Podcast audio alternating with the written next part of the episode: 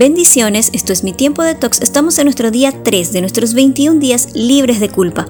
La palabra de Dios en el Salmo 134 nos dice, pero en ti hay perdón.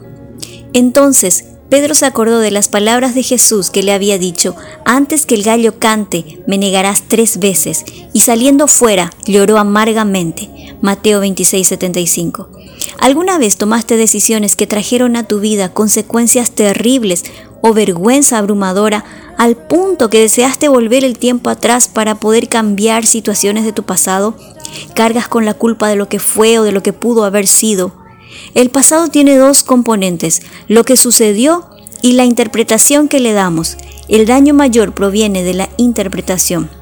No podemos transformar los hechos, aunque estos hayan causado dolor, pero en lugar de desgastarnos buscando culpables o culpándonos todo el tiempo, podemos preguntarnos qué nos enseñó.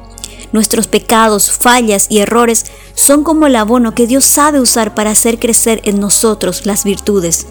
No somos perfectos, estamos en proceso a ser mejores, pero en la presencia de Jesús no existen desperdicios.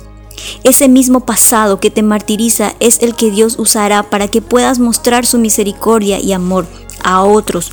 La culpa se habrá ido cuando entregues esa carga al Señor. Jesús enseñó a Pedro una lección del perdón. Le quitó el peso terrible de la culpa y pudo alentar a otros cristianos en base a esa experiencia. En primera de Pedro 4:8 escribe, "Por sobre todas las cosas, ámense intensamente unos a otros, porque el amor cubre infinidad de pecados. El amor perdona, el amor deja en su lugar al pasado, el amor restaura. Qué maravillosa lección aprendió Pedro. Podemos dar tantas gracias a Dios por la vida de Pedro cuando miramos su carácter tan lleno de fallas y defectos y de lo que Dios hizo con él nos da tanta esperanza. ¿Qué puedes hacer? Aceptar Darle vuelta a las cosas sin parar es el resultado de que no aceptas la realidad. Aceptar puede ser una forma poderosa de enfrentar la culpabilidad. Escribe aquello de lo cual te sientes culpable. Escribe lo positivo y lo negativo de la situación. Luego acepta la realidad.